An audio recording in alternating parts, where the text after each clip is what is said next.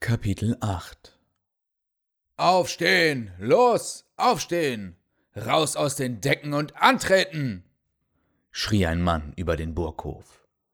Enrik hatte die Soldaten im Freien schlafen lassen, damit er sie besser im Blick hatte. Hätten sie erst ihre Zimmer in den verfallenen Türmen, wäre es komplizierter gewesen, sie zu überwachen. Daher hatte er erklären lassen, dass die alten Gebäude baufällig waren und jene mit Soldaten abgeriegelt. Und dennoch blickte er nicht mehr auf die ursprünglich 326 Mann. Für jede Festung, die er je erblickt hatte, hätte die Hälfte dieser Männer gereicht. Doch hier war dem nicht so. Wenn er alle zehn Fuß einen Soldaten auf der Mauer postiert hätte, wären alle 326 nicht ausreichend gewesen. Auf dem Kriegszug durch die geraubten Länder, das trostlose Tal und den Aufstieg in die Nordfänge hatte er mehrere hundert Männer verloren. Da konnte er sich keine Deserteure erlauben, und nun blickte er auf mehrere leere Decken. Er ließ die Männer zählen, wie Vieh. Das tat er immerzu, um sich seiner Truppenstärke bewusst zu sein.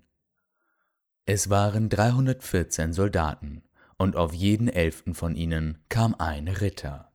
Er hätte gerne mehr Gesalbte zur Verfügung gehabt.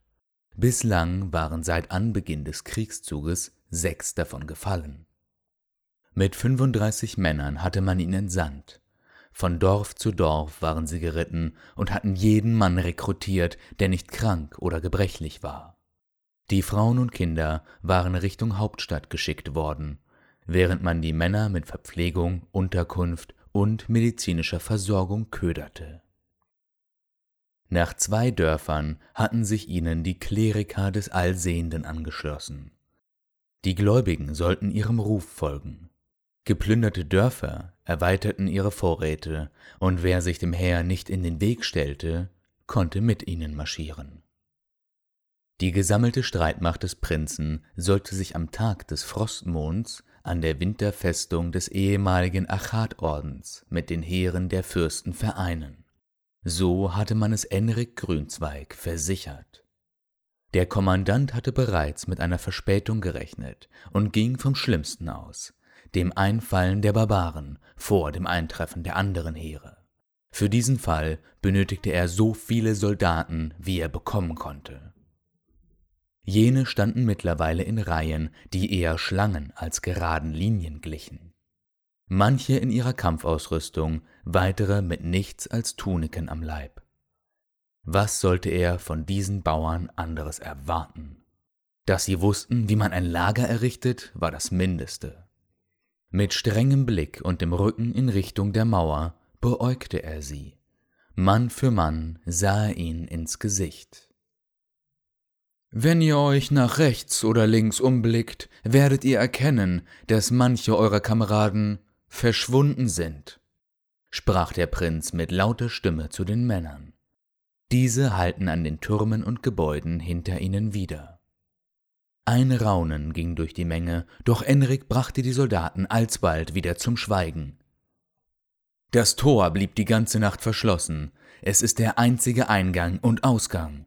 Das bedeutet, dass die zwölf von euch, welche sich in der Dunkelheit davongeschlichen haben, Enrik zeigte auf die leerstehenden, steinernen Gebäude in Richtung der Bergspitze, sich dort verstecken. Die Meute wurde lauter. Einige riefen etwas, doch der Prinz antwortete nicht. Stattdessen hob er eine Hand und wartete, bis die letzten Stimmen sich wieder gesenkt hatten. Ab heute wird das Essen stärker rationiert. Wer mir einen Deserteur bringt, bekommt in Zukunft dessen Ration. Mit diesen Worten ließ der Kommandant seine Truppe stehen und ging zur Treppe, welche auf die Mauer führte. Er konnte es sich nicht leisten, die Soldaten aus dem gemeinen Volk gegen seine getreuen Ritter aufzubringen. Daher wollte er sie selbst, ihre eigenen, jagen lassen. Er wusste genau, dass er die Männer mit einer Belohnung zu so gut wie allem bringen könnte. Dennoch hatte er den Priester angeordnet, ein paar Worte zu sprechen oder zu verkünden, wie sie es nannten. Zwar war er sich bewusst, dass der Klerus sich in diesen Zeiten nichts von der Krone oder deren Versallen vorschreiben ließ, aber er hatte auf die Eitelkeit und den Stolz des Priesters gesetzt und damit richtig gewettet. Werte Gemeinde, begann der Namenlose seine hochtrabende Rede, für die er sich eine ausgefallene Robe, bestehend aus mehreren Schichten des gelb-orangen Stoffes, verziert mit weißen Augen und Lichtstrahlen übergeworfen hatte. Er sah aus, als hätte er die edelsten Gewänder der Adligen in Streifen geschnitten und sich über den Körper gehängt. So wie der Allsehende auf seine Kinder niederblickt, so gütig und gnädig er mit ihnen ist, so strikt ist er auch. Er schickt uns seinen heiligen Segen, wacht von der Sonne über uns alle und schenkt uns das Leben wie das Licht und seinen gesegneten Willen, getragen durch uns. Die Gehilfen des Priesters erhoben ihre Hände gen Himmel und hielten sie dann vor ihre Augen. Dies ist ein Zug der Gerechtigkeit für das Wohlwollen unseres großen Heeres. Wir, die wir unwürdig unter seinem richtenden Blick wandeln, der nicht auf unsere fleischlichen Hüllen, sondern in unser aller Herzen fällt, sind daher verpflichtet, seinem Wunsch nachzukommen. So ist sein Wunsch der Wille des Klerus und die Mission der Hemnern, welche seinen Wegen folgen werden. Wie er unsere Vorfahren einst in dieses Land geführt hat, so führt er uns auch jetzt. Der Priester hielt inne, während seine Gehilfen dessen letzten Halbsatz wiederholten. Doch manche von uns sind führerlos und blind in ihrer Seele, dem Abgrund zu und dem Allsehenden abgewandt, ich sage euch, auch in euren dunkelsten Stunden hat sich sein heiliger Blick nie von euch abgewandt. Also werdet seiner würdig und verneigt euch vor seiner Vollkommenheit. Die Unbeugsamen, Verräter an Land und Leben, diese, welche die unvollkommensten seiner Geschöpfe sind, sollt ihr uns bringen, und wenn ihr dies tut, so soll ich euch segnen für eure Taten und euer Bestreben nach dem Richtigen und dem einzig Guten. Verkündete der Priester mit anschwellender Stimme und mehr Bestimmtheit darin als so mancher Kommandeur. Einige jubelten, einzelne nickten bestätigt, und wieder andere begannen zu tuscheln.